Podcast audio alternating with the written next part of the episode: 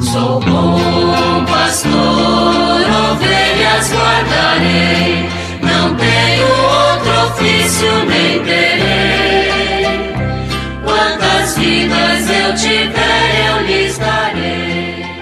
Muito bom dia, meus amados filhos e filhas, ouvintes de nossa querida Rádio Olinda. Nesta quarta-feira, dia 22 de março, nós vamos continuar com a nossa reflexão a partir do Catecismo da Igreja Católica. Estamos na quarta parte do Catecismo, tratando da oração na vida cristã.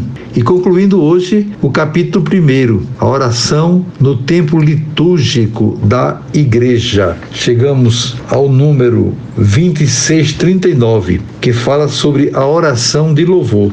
Já tivemos a oportunidade de meditar sobre a oração de intercessão, a oração de ação de graças e agora vamos meditar sobre a oração de louvor. Assim nos ensina o catecismo.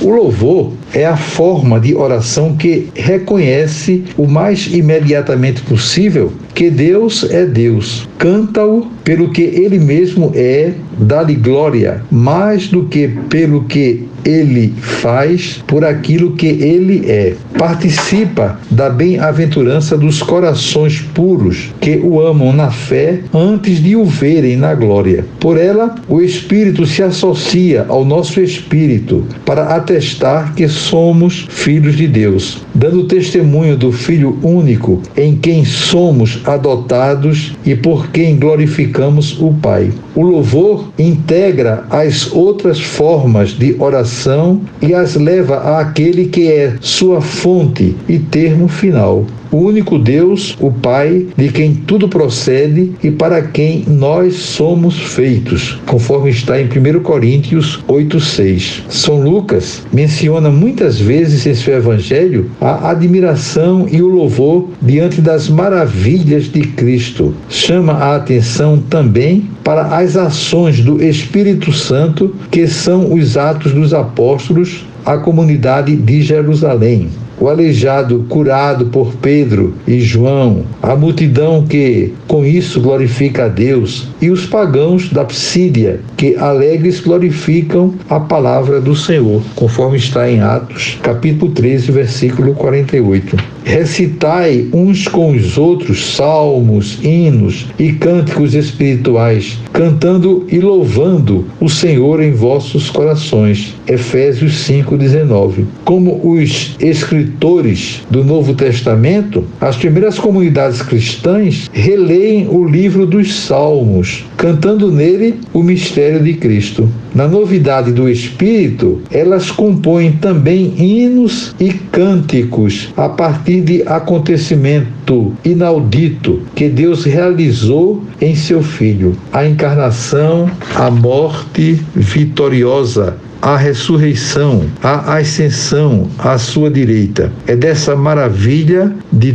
toda a economia da salvação que brota a doxologia, o louvor de Deus, a revelação daquilo que deve acontecer em breve. O Apocalipse é comunicado pelo cânticos da liturgia celeste, mas também pela intercessão das testemunhas. Os profetas e os santos, todos os que foram degolados na terra em testemunho de Jesus, a multidão imensa daqueles que, vindos da grande tribulação, nos precederam no reino, cantam o louvor da glória daquele que está sentado no trono do Cordeiro. Em comunhão comunhão com eles, a igreja da terra canta também esses cânticos na fé e na provação. No pedido e na intercessão, a fé espera contra toda a esperança e dá graças ao Pai das luzes, do qual desce toda dádiva perfeita.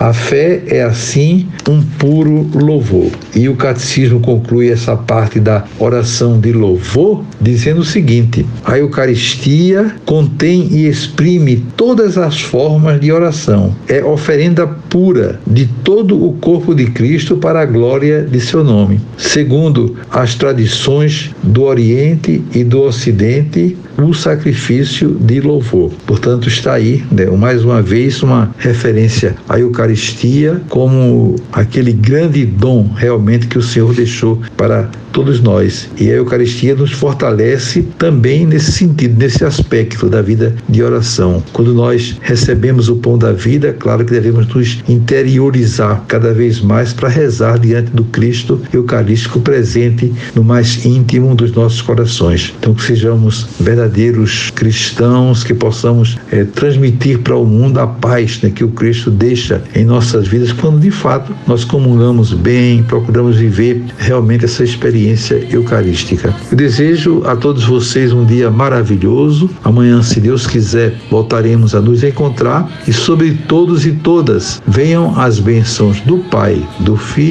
e do Espírito Santo. Amém.